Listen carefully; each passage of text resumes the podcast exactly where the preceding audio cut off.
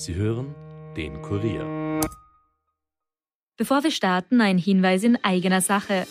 Ihr wollt immer informiert sein über das wichtigste Thema von heute, ob Corona, die aktuelle politische Lage, verrückte Diktaturen oder den Klimawandel. Wir fragen nach, Experten liefern die Antworten. Der Kurier Daily Podcast. Ein Tag, ein Thema. Überall, wo ihr Podcast hört und auf kurier.at slash daily. The first rule in investment is don't lose. And the second rule in investment is don't forget the first rule. Ziemlich gut veranlagt. Der Finanzpodcast von Kurier und Krone Hit. Liebe Podcasthörerin, lieber Podcasthörer, willkommen bei Ziemlich gut veranlagt. Bei mir im Studio wie immer der stellvertretende Leiter der Kurier Wirtschaftsredaktion Robert Kledorfer. Hallo Robert. Hallo Rüdiger. Mein Name ist Rüdiger Landgraf. Die Berichtssaison neigt sich dem Ende zu. An den Börsen wird es ruhiger. Ein richtiges Sommerloch gibt es aber auch heuer nicht.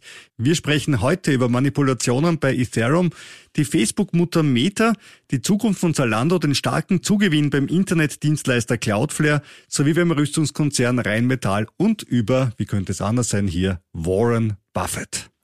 Zunächst aber zu einem ganz anderen Thema, Rüdiger, nämlich Aktienrückkäufe. Die passieren meist, wenn Unternehmen zu viel Geld haben und nicht wissen, wohin damit. Oder aber, wenn sie einfach den Aktionären was Gutes tun wollen, Ja. weil sie sich denken, es rennt nicht so gut. Ja, weil es dient letztendlich auch der Kurspflege, weil dadurch die Kurse steigen. Und jetzt ist es besonders angenehm, Aktien zurückzukaufen, weil die Kurse relativ niedrig sind. Weil sie billig sind. Ja, und das machen jetzt sehr viele Unternehmen. Die Experten von Goldman Sachs rechnen in diesem Jahr in den USA damit, dass die im S&P 500 gelisteten Unternehmen Aktien im Wert von knapp 1000 Milliarden Dollar, also eine Billion Dollar, zurückkaufen werden. Das, Das ist ja umgerechnet ungefähr ein Drittel von Apple. Also das ist wirklich viel Geld. das ist sau viel Geld, ja. Und das wären um rund 12 Prozent mehr als noch im Vorjahr, da war das auch schon relativ hoch. Vor allem Öl- und Energiekonzerne sind hier stark vertreten. Das kommt jetzt vielleicht angesichts der steigenden Energiepreise nicht so gut an in der breiten Öffentlichkeit. Aber ich möchte mal eines sagen. Warum sollten Unternehmen auf Gewinne verzichten? Das, das möchte ich mal gerne in der aktuellen Diskussion einbringen. Warum sollten die das tun? ich glaube, auf Gewinne verzichten, ja, gut, da gibt's Hardcore-Meinungen auch, aber es geht darum vor allem, dass die Gewinne, die hier, die Übergewinne, die so, wie das so schön heißt, oder die Überschussgewinne, ist ja auch irgendwie lustig, das Wort, ähm, dass die verteilt werden. Nämlich in Form von Sondersteuern oder zumindest Ja, ja. Sonderdividenden. Ab wann ist ein Gewinn eigentlich ein Übergewinn? Mich würde das echt interessieren. Also ich zum Beispiel bin ja Aktionär unter anderem bei Microsoft und ärgere mich oft über die Software, daraus machen die guten Gewinn. Ab wann machen ich einen Übergewinn? Wer legt das fest? Gibt es da die Übergewinnkommission oder wer macht das? Ne, Ich glaube, das ist mehr eine europäische Debatte, glaube ich. Ja, das sagt ja, das heißt ja nicht, dass sie grundsätzlich falsch sein muss. Ich halte sie trotzdem für falsch, aber ist eine andere Ja, Frage. äh, Aber wie kann man einem Unternehmen vorwerfen, Gewinn zu machen? Das ist der Punkt, den ich noch nicht ganz verstehe. Also wenn wir sagen, die Preisbildung in den Tankstellen ist schlecht, da gibt es etwas, war drei Buchstaben, ich komme drauf genau, BWB, Bundeswettbewerbsbehörde. Hm? Kann man Ja. mal hinschauen. Gut, das ist Österreich und Die Deutschen haben gesagt, das Kartellamt wird sich's anschauen. Ja, das haben unsere Da auch kommt gesagt. jetzt bald ein Bericht Ende August raus beim deutschen Bin sehr Bundeskartellamt. gespannt, ja. Wir sind alle extrem gespannt. Ja, da wird nichts rauskommen letztendlich. Aber, ähm, Aber das ist eine andere Frage. Eine, eine aber, ideologische Debatte letztendlich. aber grundsätzlich, warum sollte man Unternehmen vorschreiben, um wie viel Geld sie etwas verkaufen sollen? Das ist ein bisschen aus meiner Sicht planwirtschaftlich. Ja. Und das sage ich, ich verstehe ja jeden, der mit dem Auto in die Arbeit fahren muss und leidet und diese Pendler gehören auch staatlich unterstützt. Bin ich ja vollkommen dafür. Nur solange der Benzinverbrauch nicht so einschneidend sinkt, dass die einfach viel weniger von dem Zeug verkaufen, weil es zu teuer ist, solange werden die Preise einfach oben bleiben. Man verlangt einfach zwei Euro für den Sprit, das ist ein ganz trivialen Grund. Was geht? Jetzt sind es eh nur noch 1,80. Jetzt sind es nur 1,80, das ist richtig, ja. Aber trotzdem bei einem Rohölpreis von, was haben wir jetzt, 94 Dollar? Ungefähr, ja. So. Und wir hatten einen High von ungefähr 120 Dollar. Ja. So. Ähm, ich wollte aber noch zu den Aktienrückkäufen kommen, weil das, die, die Steuerdebatte ist ja noch lange nicht beendet, Rüdiger. Nein. Weil, nein, weil mit ein Grund, weiß nicht, ob du das weißt, ähm, da bin ich auch erst bei der Recherche draufgekommen, mit ein Grund für diese große große Rückkauf. Zunahme der Rückkäufe ist nämlich eine geplante Steuer. Und das ausgerechnet in den USA. Und die ist versteckt in diesem Paket, in diesem Umweltpaket von beiden. Ja, wo man halt Steuern versteckt. Wo sich man, ja, ja, so ein Zufall. Ja, Umwelt wird alles teurer. Und jetzt, jetzt kommt's, nämlich, da ist eine Steuer geplant in Höhe von einem Prozent bei diesen Aktienrückkäufen. Ja, diese soll ab nächsten Jahr fällig werden, ähm, sofern sich die Demokraten dann am Ende dann wirklich hundertprozentig durchsetzen. Und Sinn und Zweck der ganzen Sache ist, dass die Konzerne dadurch ermutigt werden sollen, lieber in ihr Geschäft zu investieren oder Dividenden auszuschütten. Jetzt beim Geschäft investieren, ja, vielleicht, aber bei den Dividenden glaube ich eher nicht, weil die sind in den USA mit 15 bis 20 Prozent besteuert. Und ähm, 1% zu 15 bis 20 Prozent, also ich weiß nicht. Äh ja, eh, ja, aber besser 1% als 0%, haben sich wahrscheinlich die Demokraten gedacht. Ich glaube aber trotzdem, dass der Lenkungseffekt ähm, enden wollend sein wird. Ein Prozent ist jetzt wirklich nicht äh, so die Hölle. Übrigens, Dividendenbesteuerung in den USA, interessantes Thema. In den USA gibt es zwei Arten von Dividenden und die einen sind quasi einkommensabhängig. Das heißt, du wirst quasi nach deiner Einkommensteuer auch für die Dividenden ja, besteuert. Finde ich okay. Finde ich voll okay, muss ich sagen, ähm, weil man dadurch auch einen sozialen Ausgleich schafft. Ja, da sind wir. Das könnte man bei uns bei den Plänen zur Dividendenbesteuung vielleicht mal dem Herrn Finanzminister vorschlagen? Na, der hat eine super Idee. Der sagt einfach, Dividenden müssen einfach abgeschafft werden, weil das, das, das fördert den heimischen Wirtschaftsstandort. Nein, das war der Kanzler, muss man fairerweise sagen. Ja, Streuverlust 100 Prozent. Ungefähr, ja. Egal. Also in den USA bis zu 37 Prozent, weil das ist der höchste Steuersatz für Einkommen. Allerdings, wenn du als Österreicher in den USA anlegst, dann zahlst du die 27,5 Prozent, ähnlich wie bei uns, weil da haben wir ein Doppelbesteuerungsabkommen, wie ja. wir schon mal im Podcast erklärt haben. Ja. Jetzt in Deutschland soll nach Berechnung des Handelsblatts die DAX-Konzerne im Vorjahr rund 18 Milliarden Euro für Aktienrückkäufe ausgegeben haben. Ebenfalls ein Rekord. Linde, Adidas und BASF waren die Top 3. In den USA hingegen lagen die Tech-Aktien voran. Apple, Meta, Alphabet, Microsoft und auf Rang 5 Berkshire Hathaway unseres alten Freunds Warren Buffett. Apropos Buffett. Warren Buffett hören wir immer am Beginn des Podcasts mit seinem Ratschlag. Die erste Regel beim Investieren lautet, kein Geld zu verlieren. Und die zweite Regel ist, nicht auf die erste Regel vergessen. Also ganz einfach, ja, oder auch nicht. 40 Milliarden Verlust bei Berkshire Hathaway, das waren die Schlagzeilen letzte Woche. Das ist natürlich heftig, aber das Wort Verlust muss man hier unter Anführungszeichen setzen. Berkshire Hathaway muss den Wert seines Portfolios in jedem Quartal in die gesamte Bilanz reinnehmen. Und das zweite Quartal war ja, wie ja treue Hörer unseres Podcasts wissen, kein Honiglecken. Auch für den guten alten Warren nicht. Um 53 Milliarden ist nämlich das Aktienportfolio von Berkshire Hathaway im zweiten Quartal gefallen und ja, das war jetzt keine Überraschung, denn wie wir alle wissen, die Apple-Aktien machen ja über 40 Prozent mhm. des Portfolios aus und Apple ist im zweiten Quartal um 21,5 Prozent runter. Und ich mache jetzt was ganz Arges, ich nehme eine Glaskugel. Uh, hier kann ich nämlich einmal sagen, wie geht's Berkshire Hathaway im dritten Quartal? Ja, das ist jetzt nicht sehr schwierig, weil seit dem 1. Juli ist Apple um 20 Prozent gestiegen. Also bis jetzt schaut das dritte Quartal von Berkshire Hathaway gut aus. Da freut sich der Rüdiger. So ist es. Ich habe nämlich Berkshire Hathaway B-Shares, leider keine A-Shares, aber dazu komme ich gleich. Äh, operativ, also bei der Bilanz außerhalb des Portfolios, ist es gut gelaufen für ihn. Der Gewinn ist gestiegen und der Aktienkurs von Berkshire Hathaway hat sich auch ganz gut entwickelt. Wie gesagt, ich habe die B-Shares, ich hätte gerne eine A-Share die steht heute beschlanken 440.000 Dollar pro Aktie. Na, vielleicht mit deiner Abfertigung dann. Die habe ich schon gekriegt, aber vielleicht kann ich es mit meinem 13. Monatsgehalt. Wenn ich Journalist wäre, könnte ich ja. Ah, aber wir kommen gleich zu einem unserer Lieblingsmaskottchen. Ich will nicht so viel verraten. nein, nein, Rüdiger, ich möchte heute hier mal nicht Rivian erwähnen, auch wenn ich es jetzt, jetzt ja, gerade in den doch, Mund genommen habe. Doch, nein, da muss man jetzt durch. Nein, man muss es nicht doch, jedes Mal doch, sagen. Ich sag's, ich, ich sag mal so, ja.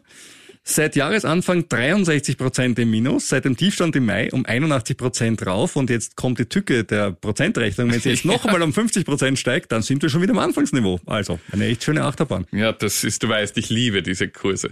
Ja, da muss man durch. Kommen wir zu Volkswagen, haben wir auch beide Geld verloren, aber nicht so viel. Ja, da sitzen wir beide im selben Boot, weil wir sind beide bei VW und allerdings zu unterschiedlichen Einstiegszeitpunkten. Rüdiger hat ein bisschen besser erwischt als ich, aber ja, das ist, glaube ich, marginal. Leiband ist trotzdem nicht. Ja. Jetzt hat jedenfalls die Porsche SE ihre Zahlen für das Halbjahr vorgelegt. Aber was hat eigentlich die Porsche SE mit Volkswagen zu tun? Also, die Porsche SE ist die börsennotierte Beteiligungsgesellschaft der Familie Porsche und Piech. Die Porsche SE hält mit 53 Prozent die Mehrheit an Volkswagen.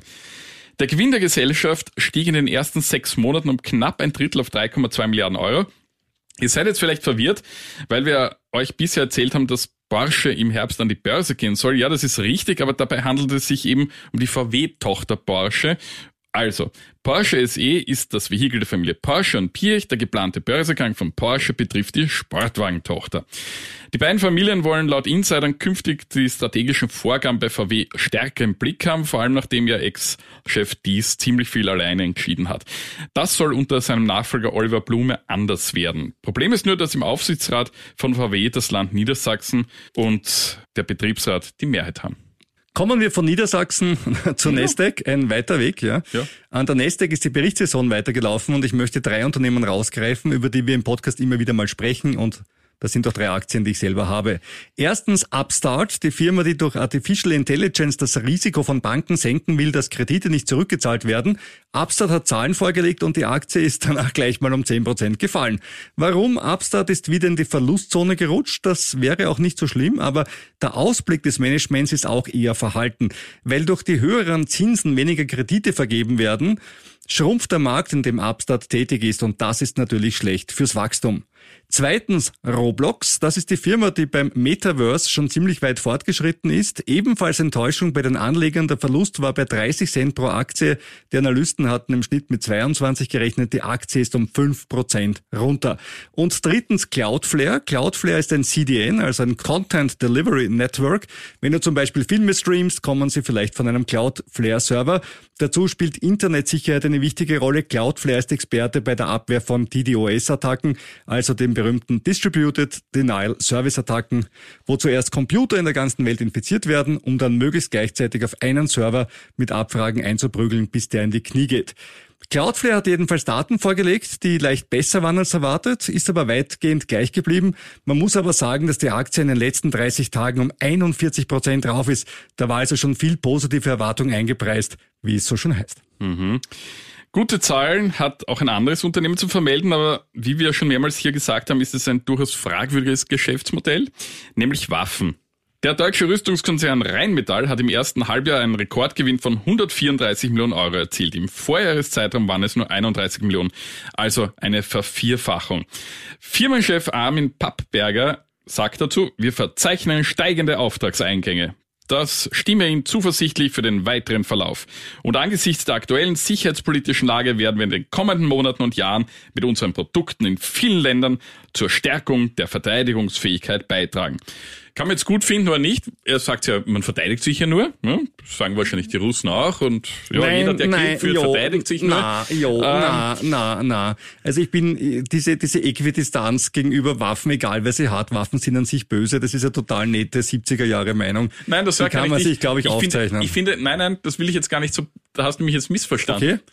Ich finde nur diese. Ich habe gerade deinen, deinen, deinen, deine pazifistische Ader entdeckt. Das immer wieder, ich entdecke immer wieder neue Seiten an dir. Ja, ich bin vielseitig, aber ich, ich finde diese, diese, diese Begrifflichkeit des Herrn Pappberger so. Eh, aber er hat, äh, ja, es tut mir, weißt du, es tut das, mir das, leid, ich finde das auch schlimm, aber ich fürchte, der Mann hat recht. Ja, ich glaube, der Mann hat recht, weil schlicht und einfach der Grund, warum Putin nicht in weitere Länder einmarschiert, ist weniger, ja. weil er es nicht möchte, sondern weil die vielleicht besser bewaffnet sind als die Ukraine. Ja, ich, ich gebe dir recht, dass er im Prinzip natürlich recht hat. Aber ich finde die Formulierung dieses Satzes. Ja, das will ich ihm dann nicht vorwerfen, sondern das ist die Welt, in der wir, genau, nein, das auch, aber das ist die Welt, in der wir leben, die ist nun mal so und ob man jetzt selber privater investiert, ist eine andere Frage. Das ist vollkommen ja, richtig. Da bin ich auf sind, deiner Seite. Das sind wir ja zum Glück nicht, aber wir sind woanders investiert, Rüdiger. Ja, wir haben uns ja gedacht, wir machen was Böses und tun damit Gutes. Wir kaufen uns einen Rüstungs-ETF, werden damit reich und spenden das Geld. Gut, den ersten Teil des Planes haben wir gemacht, wir haben einen Rüstungs-ETF gekauft. so weit, ja? so gut. So weit, so gut. Um 109,5 Dollar. Ja. Jetzt steht er bei 106,06 Dollar. Wir haben somit, Robert, jetzt Prozentrechnung, 1,81 Prozent gewonnen. Was? Gell? Ja, wir haben 109,5 Dollar gekauft, jetzt sind wir bei 106 Dollar und haben gewonnen ähm, wir haben ungefähr drei Dollar verloren. Ja, aber in Euro haben wir gewonnen, weil der ah, Euro so weich ist wie Butter. Sehr gut. Wir haben also mehr vom schwachen Euro profitiert als von der Stärke der US-Rüstungsindustrie und ob uns das jetzt froher macht, äh, ja, das ist eine andere Frage. Ja, also wir bleiben jetzt jedenfalls nochmal drin in diesem Titel und hoffen, dass es hier noch einen Aufwärtstrend gibt, auch für unsere Ukraine-Hilfsaktion. Ja, genau. genau. Da Wenn wir 20 Prozent erreicht haben, dann haben wir die Ukraine-Hilfsaktion. Vielleicht ist da der Krieg dann schon längst vorbei, bis wir Oder 20 Prozent erreicht haben. Wenn wir es auf die bisherige Art erreichen, dann steht der Dollar halt bei 80, also der Euro halt bei 80 Cent. dann haben wir es auch geschafft. Schauen wir mal, wie es weitergeht. Genau. Und Passend dazu an dieser Stelle wie immer unser Hinweis, die Erwähnung von Aktien und anderen Anlageinstrumenten in diesem Podcast stellen keine Kaufempfehlung dar. Wenn du mit deinem eigenen Geld investierst, bist doch du dafür selbst verantwortlich. Wir sind nur für unser eigenes Geld verantwortlich und da haben wir in letzter Zeit ja auch einiges durchgemacht. Informiere dich bitte daher immer möglichst breit, bevor du dich zum Kauf einer Aktie oder eines anderen Anlageinstruments entschließt. Und natürlich auch was den Verkauf betrifft. Apropos in letzter Zeit einiges durchgemacht. Ich hatte am Montag ein kleines Schockerlebnis, schaue ich in mein Portfolio rein am Handy und was ist? Das Portfolio ist um 63 Prozent im Minus. Nämlich jetzt nicht eine Einzelaktie, das erlebt man in Zeiten mit diesen, ich will nicht wieder Rivian herausziehen, aber man erlebt das doch ab und an. Nein, das ganze Portfolio einfach 63 Prozent im Minus. Wie denn das? Hat dein Broker wieder mal einen Rechenfehler gemacht? Ich darf sagen, es war ein Fehler bei der Anbindung der Kurse von US-Börsen bei meinem Broker. Dadat. Das ist sowas, aber nach zwei Stunden war das Problem wieder weg und das Geld wieder da und mein Puls wieder auf Normalniveau. Du schaust da einfach viel zu oft rein, Rüdiger. Wer weiß, wie oft das bei meinem Portfolio passiert, aber da schaue ich nicht jeden Tag rein. Ne? Ja, ich habe diese, ich kaufe mir irgendwas und sitze es aus und irgendwann, wenn meine Urenkel das wieder einlösen, Mentalität nicht. Aber ich arbeite an mir, dass ich es auch einmal lerne. Ja, wir tauschen einander ja aus. Ne? Also ich meine, ja, ich, ja, ja. ich, ich nehme ein bisschen was von dir auf, vielleicht nimmst du auch ein bisschen was von meiner Strategie auf. Wäre nett, ne? er schaut mich so mitleidsvoll an. Gibt's da, gibt's da eine? Gut. Äh, kommen wir zu einem ernsten Thema. Kommen wir zu Kryptos und kommen wir zu Ethereum. Über das haben wir schon öfters gesprochen. Die Kryptowährung, bei der stehen ja große Änderungen ins Haus. Statt Proof of Work im Herbst dann die Umstellung auf Proof of Stake. Das bedeutet weniger Energiekosten. Das ist was Gutes eigentlich. Wissenschaftler aus Israel haben jetzt Hinweise darauf gefunden, dass bei Ethereum im Mining getrickst wurde. Und zwar echt elegant, muss ich sagen, durch Manipulation von Zeitstempeln.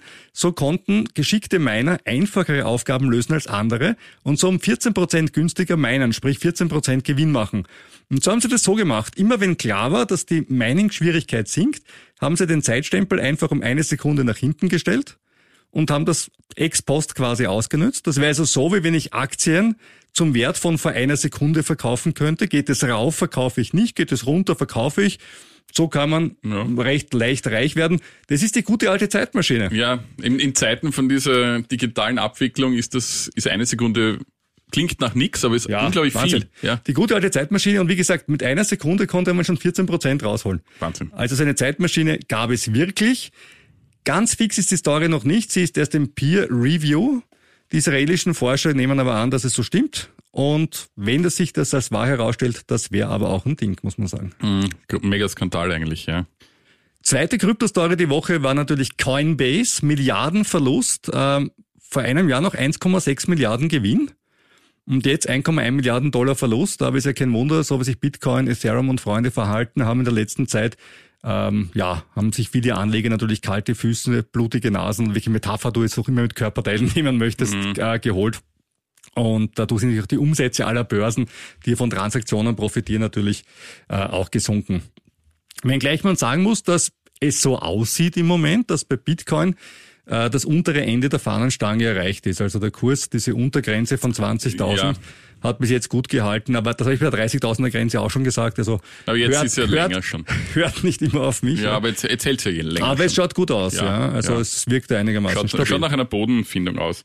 Äh, spannend finde ich ja auch, dass es nicht nur wieder bei Tech-Aktien aufwärts geht, sondern jetzt auch eine Anleihe aus dem Tech-Universum auf reges Interesse stößt. Ja, und das verwundert mich dann doch wieder nicht, weil die Verzinsung ist ja durchaus okay, Rüdiger. Genau, du redest von der Facebook-Anleihe oder wie man korrekterweise sagt, der Meta-Anleihe mit bis zu 4,65 Prozent bei längerer Laufzeit. Länger heißt hier aber auch gleich mal 40 Jahre und immerhin noch 3,5 Prozent bei fünf Jahren. 10 Milliarden wollten sie verkaufen, für 30 Milliarden gab es Kaufinteressenten. Wozu braucht Meta die 10 Milliarden? Um das Metaverse zu bauen, das ist zum einen teuer und zum anderen ist, wie wir schon bei den Quartalszahlen gesagt haben, der Free Cashflow von Meta runter, hat sich von 8,5 Milliarden auf 4,4 Milliarden ja beinahe halbiert. Falls Facebook jetzt rasch das neue Metaverse werden will, muss es jetzt rasch handeln und das kostet. Robert, greifst du bei der Meta-Anleihe zu? Die Verzinsung ist eigentlich ganz attraktiv, aber nein. Ich habe mir geschworen, seit dem Alpine-Debakel, ich kaufe nie wieder eine einzelne Anleihe. Das ist so eine Sache, das habe ich, ja, da habe ich einmal gut, Lehrgeld gezahlt, da haben wir gelernt und das machen wir nie wieder. Ja, hast du eh recht. Einen Tech-Titel habe heute auch ich zur Abwechslung im Talon. Was ist passiert? Ja, es ist, es ist nicht die USA. Hast du den selber privat Nein, oder hast du den nicht. ausgesucht? Okay. Habe ich nicht, habe ich nicht.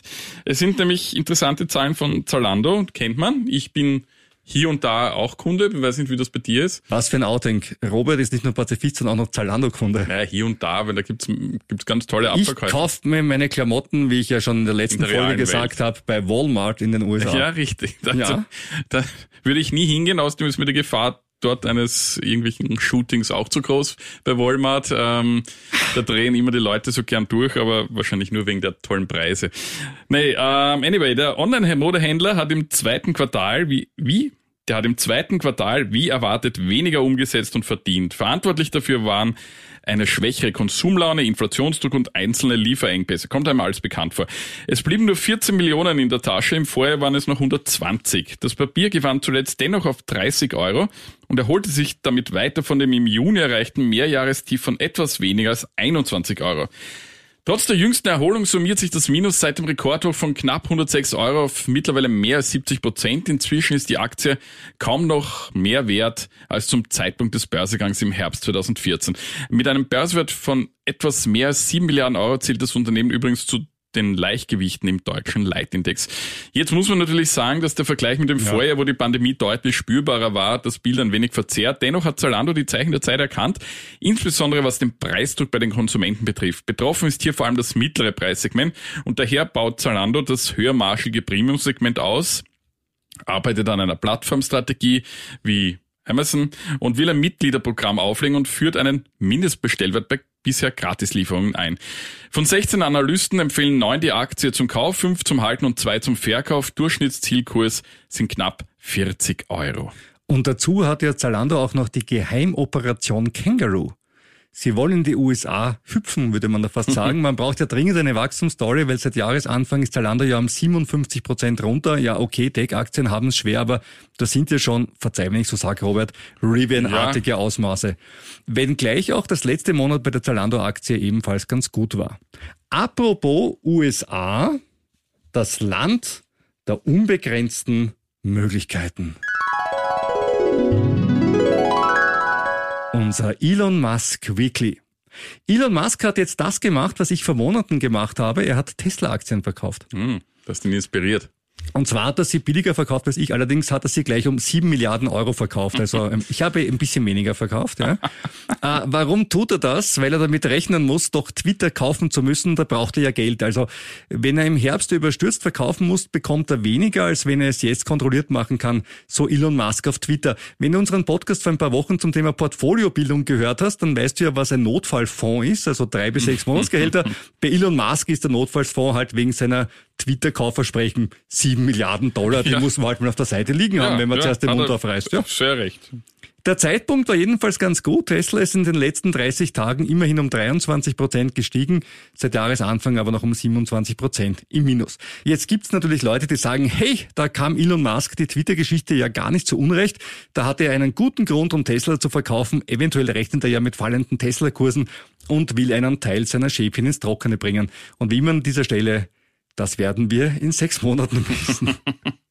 Elon Musk hat übrigens Sommerurlaub gemacht.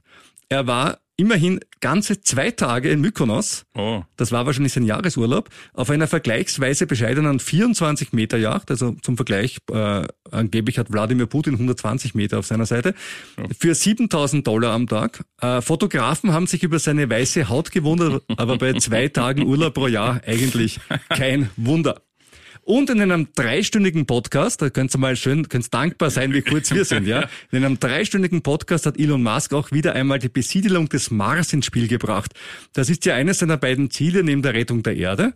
Eigentlich wollte er dazu bereits im Juli eine neue Rakete, nämlich das Starship, starten, aber die ist bei einem Test im Juli ja in Brand geraten. Daher gibt's da jetzt noch ordentliche Verzögerungen. Spannend. Ja, das war's schon wieder mit der heutigen Folge von Ziemlich gut veranlagt. Wer Fragen, Anmerkungen oder Kommentare hat, dann schreibt an ziemlich gut veranlagt at kurier.at. Wir freuen uns über jede E-Mail, ebenso wie über positive Bewertungen auf Spotify und anderen Plattformen. Und vor allem abonniert bitte diesen Podcast. Es wird nicht euer Schaden sein.